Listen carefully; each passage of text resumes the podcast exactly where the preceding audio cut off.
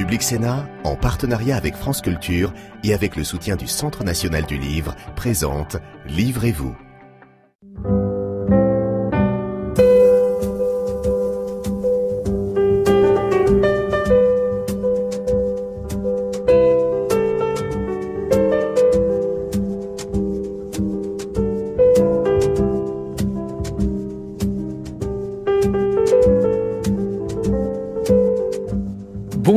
Ravi de vous retrouver dans Livrez-vous, l'émission littéraire de Public Sénat. Et alors aujourd'hui, on évoque les sommets, la littérature sur les sommets, avec euh, deux essayistes, philosophes, romanciers qui écrivent sur leur passion de la montagne. On les a réunis et je vous les présente tout de suite. Pascal Bruckner, bonjour. Bonjour. Dans L'amitié d'une montagne, petit traité d'élévation, c'est chez Grasset. Et à côté de vous, Belinda Cannon, la forme du monde, c'est chez Artaud. Belinda Cannon, qu'est-ce qui vous a fait aimer la montagne? Eh bien d'abord, ça a été la vue, la vision de la montagne. J'ai découvert assez tardivement euh, quand j'avais 15 ou 16 ans, je suis allée à la montagne, on m'a invité à faire du ski et je me suis trouvée face à la montagne dans ce qu'elle avait de sublime et de et ça m'a donné envie de enfin ça m'a tellement bouleversée que j'ai voulu la connaître mieux et dès l'année suivante, je suis allée marcher en montagne d'été et à partir de là, c'est a commencé ma passion pour la montagne, pour la montagne d'été. Oui, c'est ça. Alors vous, c'est vraiment la montagne d'été et une forme, un rapport un peu doux avec la montagne, marcher, pas d'alpinisme véritablement Non, pas de performance, pas de choses sportives. Moi, ce qui m'a toujours plus intéressé dans la montagne, c'est de marcher. Je dis toujours que le marcheur est un être pensif l'alpiniste n'est pas un être pensif. Vous allez peut-être vous faire des, des, ennemis euh, juste à côté de vous. Je ne dis pas qu'il ne pense pas, mais au moment, en tout cas, où il agit, il est pris dans l'effort, dans la difficulté à vaincre, euh, tandis que dans la marche, on est au contraire très replié en soi-même, très, euh, oui, au, au, cœur de soi-même, et on peut penser, rêver, songer. Bon, on va demander immédiatement à, à Pascal Bruckner si, lorsqu'il alpinise, il pense. Non. Non, Belinda a raison, je ne pense pas parce que c'est trop difficile. C'est dangereux. Bah, c'est dangereux et c'est difficile, donc on est entièrement concentré sur euh, les prises, sur le sur euh, l'arrivée au sommet qui est, qui est au-dessus de soi. Et donc, euh, si on pense, c'est plutôt à la descente, parce que là, on est soulagé, on a, on a accompli ce qu'on voulait faire, mais euh, euh, penser avec ses pieds, pour moi, c'est trop compliqué. Je pense mes pieds quand ils sont blessés, mais je n'arrive pas à réfléchir avec eux. Et alors, vous, le rapport à la montagne, il est plutôt euh, familial avec euh, le caractère sinueux de, de, votre famille, Pascal Bruckner. Oui, oui, c'est un rapport de, de l'enfance, puisque j'ai été mis à, à, la montagne en Autriche à l'âge de un an parce que j'avais un début de tuberculose. Après, je suis allé en Suisse et euh, donc je, je, je, suis né dans la montagne et je n'ai pas passé une seule année de ma vie sans y aller, été comme hiver. Et je me suis rendu compte en vieillissant qu'en réalité, c'était devenu une passion qui me ramenait à l'enfance. Et donc, euh, voilà, je, je oui, boucle la boucle. Vous, vous, évoquez les années 70 et vous dites, Pascal Bruckner, que euh, pendant les années 70, on était plutôt avachis. Euh, ça remonte à quand? Cette passion du sport qu'on voit partout et qui se traduit notamment à la montagne de manière un peu spectaculaire et probablement excessive Alors la passion du sport, c'est la, la fin du XXe siècle. C'est en réaction justement à l'avachissement, aux gens vautrés. Donc Claire Bretéché, je ne sais pas s'il y a encore des gens qui la connaissent, avait, oui, oui, ouais. avait fait euh, son miel dans, dans, le Nouvel Observateur. Mais il y a de nouveaux avachis avec Internet. L'avachissement a de beaux jours devant lui. Mais c'est vrai que l'été à la montagne, on voit les, on voit des cohortes de gens qui allaient auparavant à la plage, qui n'y vont plus parce qu'il y, y a, trop de monde, il fait trop chaud et qui sont sur les sentiers et souvent euh, en sandales, en espadrilles. Et quand le mauvais temps arrive, et là ils sont perdus, c'est là qu'arrivent les accidents. Et vous, Belinda Cannon, vous montrez comment on peut conjuguer euh, marche et écriture. C'est-à-dire, pour vous, la montagne est très associée à votre métier, autrement dit, à, l'écriture. Oui, parce que justement, il y a ce côté pensif de la marche et ce, cette plongée en soi-même qui fait que j'associe d'ailleurs souvent aussi l'écriture et la marche parce qu'il y a ce même effort, cette même sueur, cette même souffrance qu'on qu trouve dans les deux activités que qu'on ne voudrait éviter pour rien au monde. On est très content d'être là et de souffrir, mais dans les deux cas, il y a cette espèce d'effort lent, poursuivi continuellement, qui, qui, qui ressemble. Vous savez, il y a cette expression euh, qui, vient d'un grand alpiniste, les conquérants de l'inutile. Je me suis toujours dit qu'écrire, ça avait un petit côté conquérant de l'inutile. Mais, justement, il faut que vous m'expliquiez, parce que alors, donc la montagne, on voit, parce que généralement vous faites des boucles, euh, c'est un trajet inutile, parce que en Absolument, on va quelque part et on sait qu'on va revenir, on n'atteint rien, on atteint un but qu'on s'était fixé simplement. L'ouvrage que vous écrivez, en revanche, il est utile, euh, il aide à penser, à embellir. C'est pas donc la même chose.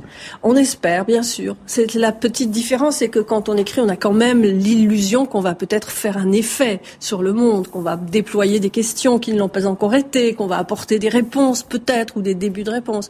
Bien sûr, on espère, mais, mais on ne sait pas. Le cadre de la montagne, il vous inspire? Euh, Oui, j'ai très souvent pris cette, la montagne comme métaphore pour, pour des tas de choses. En fait, je me suis aperçue, quand j'ai écrit ce livre, je me suis aperçue que toute ma vie avait été traversée par, le, par des comparaisons, des images de la montagne. Chaque fois que je voulais parler de choses qui m'importaient, l'image de la montagne se présentait. Par exemple Presque à mon insu. Eh bien, par exemple, ce que je vous dis là pour l'écriture, j'ai toujours comparé la, la marche et l'écriture, la marche en montagne et l'écriture, ce type d'effort et celui de l'écriture. Justement, Pascal Bruckner, lorsqu'on évoque euh, les vertus de la montagne, elle est parfois parée d'un certain nombre de vertus euh, discutables. On peut même euh, considérer que ça n'en sont pas. Et votre père, sa vision de la montagne était une vision plutôt inquiétante. je ne sais pas si c'était une vision de la montagne, c'est sa vision du monde, puisque lui avait plutôt pactisé avec euh, le Troisième Reich, donc effectivement, euh, et que le Troisième Reich avait fait de la montagne la preuve de, comme d'ailleurs le stalinisme, la preuve de l'héroïsme euh, de l'homme nouveau, nazi en Allemagne et communiste en, Russie, mais on, voit que la montagne a été pendant longtemps un milieu très machiste. D'ailleurs, quand on, quand on est dans un refuge et qu'on va faire une, ascension, il y a une sorte de, de, déploiement de testostérone chez les hommes comme chez les femmes, hein, parce que là c'est pareil, et chacun montre ses muscles. Euh, il y a beaucoup de fiers à bras qui se dégonflent parfois au niveau euh, en bas de la paroi, mais on sent bien que si on n'y arrive pas, on vous regarde de haut. Et, et euh, Jean-Christophe Ruffin, qui est, un ami, m'avait dit euh, euh, à la montagne. Le romancier, qui, euh, lui aussi, qui a une maison à Saint-Nicolas-de-Véros. Et un jour, je devais faire le tour du Mont Blanc avec ma fille, et on voyait arriver les gens avec le petit train. Je sais plus quel petit train c'était. M'a dit voilà les bidochons qui arrivent. Et je me suis d'emblée assimilé aux bidochons. Je suis un bidochon d'altitude.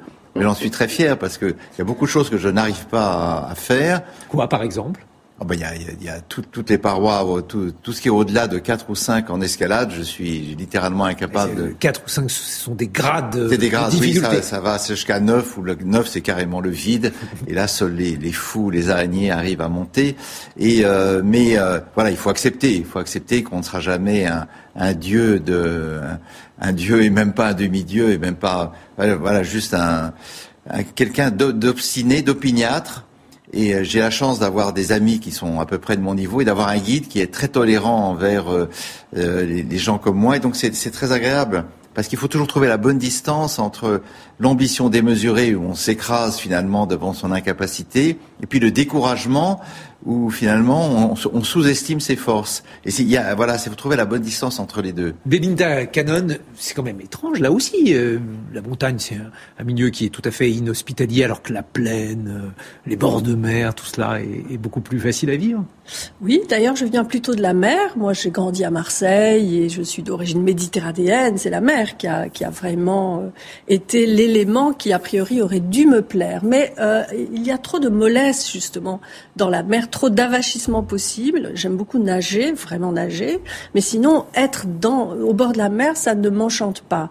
Tandis qu'être dans la montagne, c'est déjà euh, un état qui change, un état intérieur qui change. Vous voyez, euh, l'alpinisme, les performances, etc. C'est pas du tout mon, mon rapport avec la montagne. Moi, je suis vraiment du côté de ceux qui, qui s'immergent dans la montagne comme dans un milieu euh, qui permet une sorte de concentration et même de, de vigilance, de, de, poésie, de moments très poétiques, et qui ne, qui ne cherche pas la performance. Et je crois qu'aujourd'hui, d'ailleurs, c'est devenu très net cette différence entre ceux qui sont dans la montagne comme dans un milieu mhm. et ceux qui viennent dans la montagne, sur la montagne, pour faire des performances, du vélo, enfin des choses extraordinaires, extravagantes que je ne comprends pas d'ailleurs. Comment est-ce qu'on peut faire du vélo en montée euh, Souvent, c'est du c'est du VTT électrique. Hein. Il y en a qui trichent. Vous croyez Il y en a qui trichent, je vous assure. Oh, mais là, là, en tout cas, on est tout à fait dans une autre montagne que la mienne, parce que quand on est dans cet effort extraordinaire pour grimper avec un vélo, on ne voit rien. On, est, on a le nez sur le chemin et on essaye juste de faire une performance, qui est tout à fait une autre, un autre rapport avec la montagne. Et alors, vous, vous convoquez un certain nombre d'auteurs, et parmi ces auteurs, on est surpris de découvrir euh, dans votre ouvrage La forme du monde, Belinda Cannon, Simone de Beauvoir. Et oui, c'était une grande marcheuse en fait. C'était une femme qui aimait cet effort, qui aimait la confrontation à la montagne, mais c'était une marcheuse elle aussi. Et ça ne m'étonne pas complètement. C'était une femme de désir aussi, hein, qui mettait en œuvre, euh, qui mettait en œuvre sa vie comme euh, manifestation du désir de vivre. Et ça, ça, va bien avec la marche en montagne, ça, ce goût de vivre et ce, cette force du désir. Bah, goût de vivre, mais il y a aussi quand même euh, comme euh, compagnon euh, de tous les jours la mort, Pascal Brucknel. Hein, la peur, c'est quand même étrange là aussi ce masochisme qui vous anime et que vous décrivez. Je ne sais pas si c'est du masochisme, c'est en tout cas la volonté de vaincre ce qui paraît a priori plus fort que vous. Mais en montagne, même en moyenne montagne sur un sentier, vous pouvez avoir un, moment d'abandon et tomber et vous faire très mal. Euh, les, chutes les pires sont en fait des chutes de distraction où vous butez sur un caillou et puis vous vous laissez rouler. Donc euh, oui, la peur est un élément essentiel, même euh, même à partir de, de 1500 mètres, euh, il y, a, y, a, y, a, des gouffres, il y a des précipices, il y a des, des ponts suspendus, et ça donne une sorte de presque un petit goût érotique à la à l'entreprise parce que si on arrive à la surmonter, et souvent on n'a pas le choix quand vous faites par exemple des, via ferrata où vous êtes, euh, c'est donc des itinéraires préparés à l'avance. Il y a des moments où vous regardez en dessous de vous et vous dites c'est pas possible, j'y arriverai jamais. Mais c'est ce qui vous pousse aussi à, aller plus haut et à vous en sortir parce que de toute façon on n'avait pas le choix. Le pire étant euh, puisqu'on parle de la peur, c'est la panique. C'est-à-dire ça, j'ai souvent vu ça, et ça a failli m'arriver. C'est des gens qui sont englués sur la paroi, qui ne peuvent plus ni avancer ni reculer, et parfois on est obligé de convoquer l'hélicoptère, et c'est la honte absolue parce que évidemment tout le monde rit en disant mais c'est nul. Euh, j'ai encore vu ça cet été, euh, un sauvetage comme ça en, haute montagne, et les, les, sauveteurs étaient furieux, furieux d'avoir été dérangés, d'avoir eux-mêmes risqué leur propre vie, mais mais oui, sans une certaine peur, sans, sans, sans, la trouille finalement de ne pas être à la hauteur de, de, de l'exigence, dans, dans ces, certains couloirs sont terrifiants, euh, on n'a pas l'impression d'avoir euh, de s'être dépassé. Et, le sentiment du dépassement de soi, c'est quand même euh, quelque chose qui, qui nous porte. Même si j'apprécie la moyenne montagne, qui est effectivement un milieu plutôt euphorisant, très agréable, avec tout, tout le folklore de l'alpage dans lequel j'ai vécu, les vaches dont je suis fou, les petits chalets, la nourriture en haute montagne, le, le yodel, puisque c'est un chant que j'adore et moi j'ai une grande sympathie pour la Suisse et pour la culture alpine en général. Mais euh, voilà, c'est deux mondes très différents. Alors, ça tombe...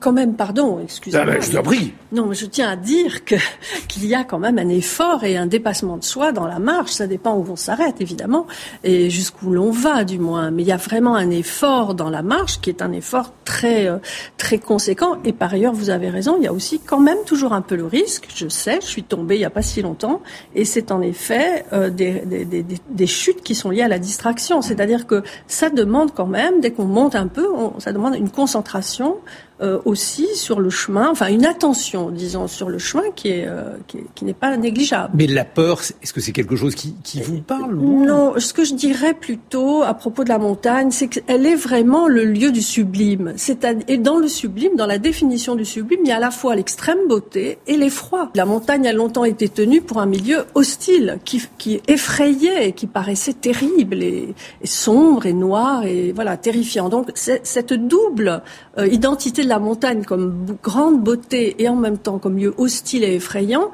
a toujours fait partie de la montagne et je crois que ça reste dans le spectacle que nous en avons. Je vous propose d'ailleurs au sujet de la montagne et d'un pays qui en comporte beaucoup d'accueillir notre invité qu'on n'a pas pu inviter. L'invité qu'on n'a pas pu inviter aujourd'hui, c'est tout simplement Jean-Jacques Rousseau et la nouvelle Héloïse. Pourquoi la nouvelle Héloïse? Parce qu'on y trouve, je crois, une description du Valais, Belinda Cannon. Oui, en effet, parce que Rousseau a été un des premiers, un premiers écrivains en tout cas, à, parler de la montagne comme d'un lieu justement, comme de la beauté de la montagne. Il a traversé le Valais et euh, en 1744, donc vous voyez, milieu du 18e, c'est pas encore un moment où on a cette passion de la montagne qui va venir plus tard, qui va se répandre. Et donc il traverse le Valais et il dit des choses qui sont incroyables pour l'époque, c'est-à-dire que c'est merveilleux d'être là, qu'on s'y sent bien, qu'on arrive à, à se sentir grave sans être mélancolique, qu'on est heureux, qu'on est pleinement dans la jouissance d'être. Et ça, c'est très important chez Rousseau, ce sentiment de bonheur lié au simple fait d'exister. Et il le décrit pour la montagne. C'est une grande nouveauté à ce moment-là. Pascal Bruckner, dans votre livre, j'ai découvert qu'il y avait deux catégories d'êtres humains. Par rapport à la Suisse, Rousseau appartient à la première catégorie. Oui, Rousseau appartient à la catégorie des, de ceux qui aiment la Suisse, parce qu'il s'y est réfugié, parce que la Suisse était un, à l'époque un havre de sécurité et de, relative liberté par rapport à la France de l'Ancien Régime, mais euh, face à Rousseau, qui qui était qui n'était pas un libertin, il y a André Gide et qui dit que la Suisse déploie une morale de conifère, c'est-à-dire qu'en altitude, il n'y a pas de plaisir, il n'y a pas de lumière, il n'y a pas de soleil, il n'y a pas d'épanouissement des sens, et on sait que Gide a plutôt préféré l'Afrique du Nord, l'Algérie, comme lieu euh, d'épanouissement de ces de passions qui aujourd'hui l'auraient sans doute conduit au, au tribunal. Mais euh, les gens qui n'aiment pas la montagne, et ils sont une majorité, et heureusement, parce que grâce à ça, on n'est pas trop envahi l'été, les gens qui, qui n'aiment pas la montagne vous disent que c'est un milieu claustrophobe, ce qui est vrai, ce qui fait froid. Agoraphobe. Ah, oui, ah, oui, enfin on est enfermé. Ah, on, est, on, est, on, est, écrasé par. On dit, oui, c'est ça. Les gens disent, on est écrasé par la montagne. C'est ce que vous appelez, enfin, c'est ce que vous rappelez comme étant le sentiment océanique, euh, Belinda Cannon. Un sentiment océanique au sommet. Oui, c'est ça, c'est le contraire du sentiment. Oui, océanique. au sommet, c'est le sentiment océanique. À, à la base, c'est l'écrasement par, par cette masse de pierre qui est effectivement très hostile enfin qui plutôt n'a aucun sentiment vis-à-vis de l'être humain. C'est nous qui projetons nos propres passions sur les sur les rochers ou sur les sur les cimes. Mais euh, et donc euh, cette ambivalence vis-à-vis de la Suisse, elle continue aujourd'hui. Vous avez euh, un nombre égal de gens qui vous disent que la Suisse est un pays un coffre-fort de, de, du monde, du, de, de l'argent du crime. Qui n'est pas complètement faux aussi. Qui n'est pas complètement faux, qui est peut-être moins vrai que, que, qu'il y a 20 ans. Et moi, c'est vrai que j'aime la Suisse, que j'y ai vécu, et que c'est un, pour, c'est pour moi un retour au pays de l'enfance. Et donc, quand je franchis la frontière, et pourtant j'ai un, un, un âge certain, j'ai toujours l'impression d'être dans les coulisses du monde, et que la réalité en Suisse est fausse, que la réalité est en fait, c'est c'est du carton-pâte et que le, je, je, je, suis passé à côté du monde et c'est un sentiment délicieux. Il y a en tout cas d'autres montagnes, il y a des montagnes provençales, par exemple celle qu'évoque oui. Giono. Oui, c'est vrai que ça a contribué à mon amour de la montagne, la lecture de Giono à la même Qu'est-ce époque. Qu'est-ce qu'il raconte, euh, Giono? Giono, une grande partie de ses romans se passe dans les Alpes de Haute-Provence, qu'on appelait les Alpes de Haute-Provence. Donc c'est une montagne assez douce et assez basse en réalité, dans laquelle il met en scène euh, ses, ses personnages et ça, bon, moi j'aime beaucoup Giono, j'aime beaucoup l'écrivain Giono, sa très belle langue, ses évocations, son lyrisme incroyable. Et, euh, donc euh, que tout cela ait eu lieu dans la montagne, ça a contribué à forger mon, mon rapport euh, positif avec la montagne, en effet. Qu'est-ce qu'il raconte notamment dans Regain, peut-être le, le, dire en quelques mots Dans Regain, c'est l'histoire d'un village à hameau qui est abandonné par tous ses habitants. Il n'en reste plus que deux. Et euh, l'un des deux habitants vont essayer de le repeupler. Et vont, donc vont, vont essayer de rapter deux personnes, un, une jeune femme et un, un, artisan qui passent sur le plateau. Ils vont essayer de, les, de, les, de, de faire venir la jeune femme, disons, dans le hameau. Et ça va être la renaissance du hameau à partir de l'habitant qui restait, de cette jeune femme qui, va s'éprendre de lui. Donc vous voyez, c'est une histoire de renaissance. Euh, de renaissance d'un village abandonné. Au moment où Giono l'écrit, en effet, des tas de villages sont abandonnés en Haute-Provence. Et voilà. Donc, euh, mais c'est la manière de décrire la montagne, le lyrisme particulier de Giono, qui en donne une vision euh, extraordinairement belle. Alors, ça peut renvoyer au, au lyrisme de, de quelqu'un d'autre, par exemple à, à, celui de Nietzsche, Pascal Bruckner, euh, qui lui aussi se présentait comme un amoureux de la montagne. Le film. Oui, oui. C'est-à-dire que quand vous allez visiter la maison de Nietzsche à Assis Maria, donc en en Suisse. En Suisse, donc c'est dans, dans l'Angadine.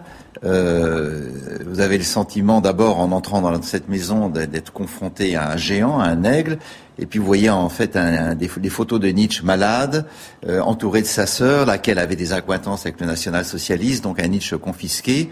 Et quand on va regarder le rocher de Nietzsche, qui est au bord du lac de Silva Plana, euh, il se trouve que j'étais là avec des, des, des jeunes Français. Euh, c'est un, un, petit caillou, c'est un caillou, et ça a donné lieu à des descriptions lyriques. Et en fait, c'est Gaston Bachelard disait à juste titre que Nietzsche n'était pas l'écrivain de l'altitude, mais des hauts plateaux. Et donc, c'est celui qui euh, rapportait de la montagne un, un message pour les, le troupeau, pour la foule. Euh, mais euh, euh, évidemment, c'est très intéressant de confronter le nietzschéisme comme culte de la brute blonde à la réalité physique de la montagne et on se rend compte qu'il y a peut-être un tout petit peu, il s'est un peu haussé du col en parlant de, lui-même comme d'un aigle ou d'un homme de l'altitude parce qu'en réalité, c'était un, voilà, un homme de, la plaine et qui, allait se ressourcer en Suisse. Mais ça n'était pas un alpinisme au sens moderne du terme. Et puis alors, le dernier ouvrage que j'ai découvert euh, grâce à vous, Belinda Cannon, dans euh, ces euh, récits littéraires de la montagne, c'est le mur invisible de Marlène Offaucher. Prononcez-moi d'ailleurs son, son nom. Voilà, vous le prononcez beaucoup mieux que, que moi.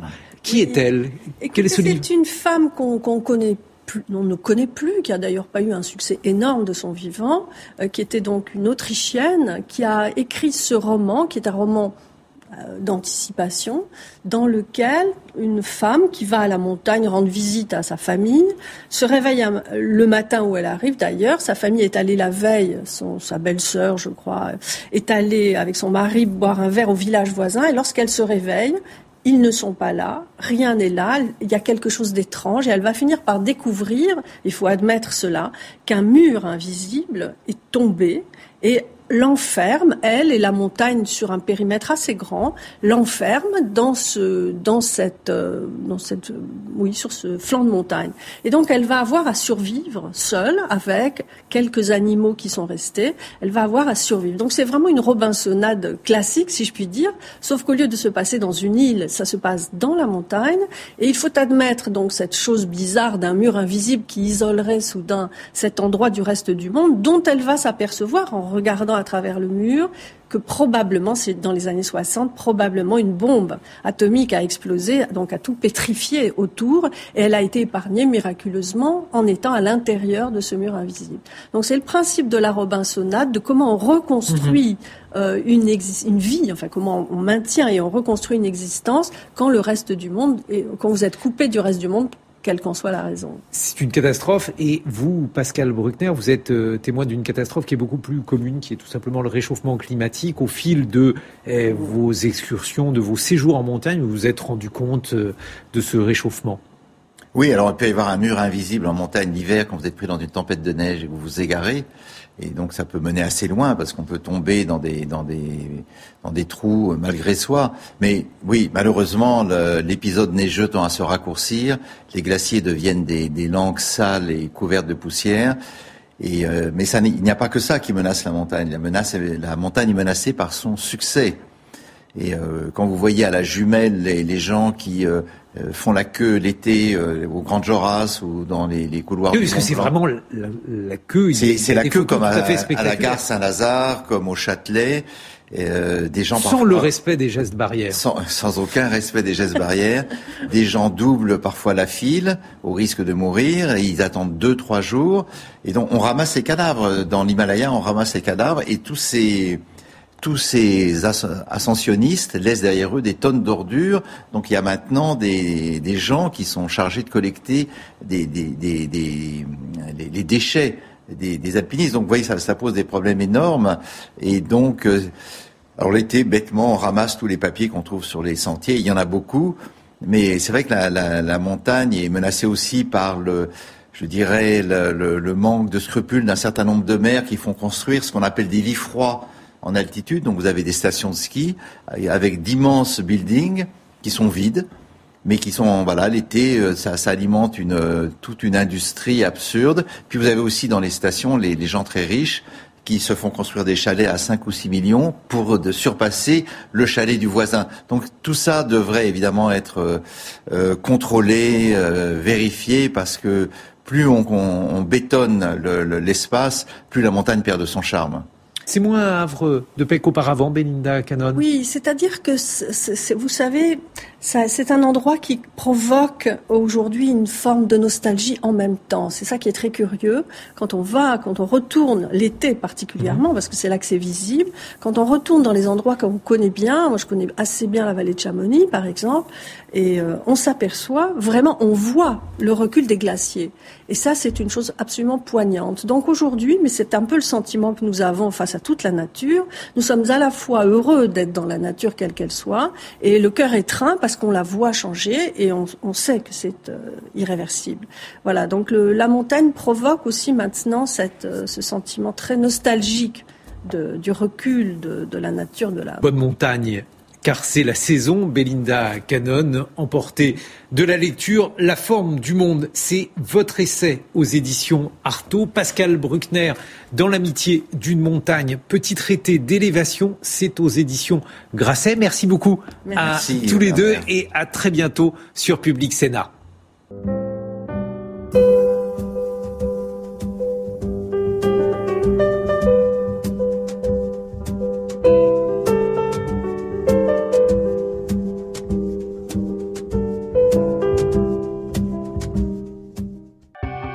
Sénat, en partenariat avec France Culture et avec le soutien du Centre national du livre, vous a présenté Livrez-vous.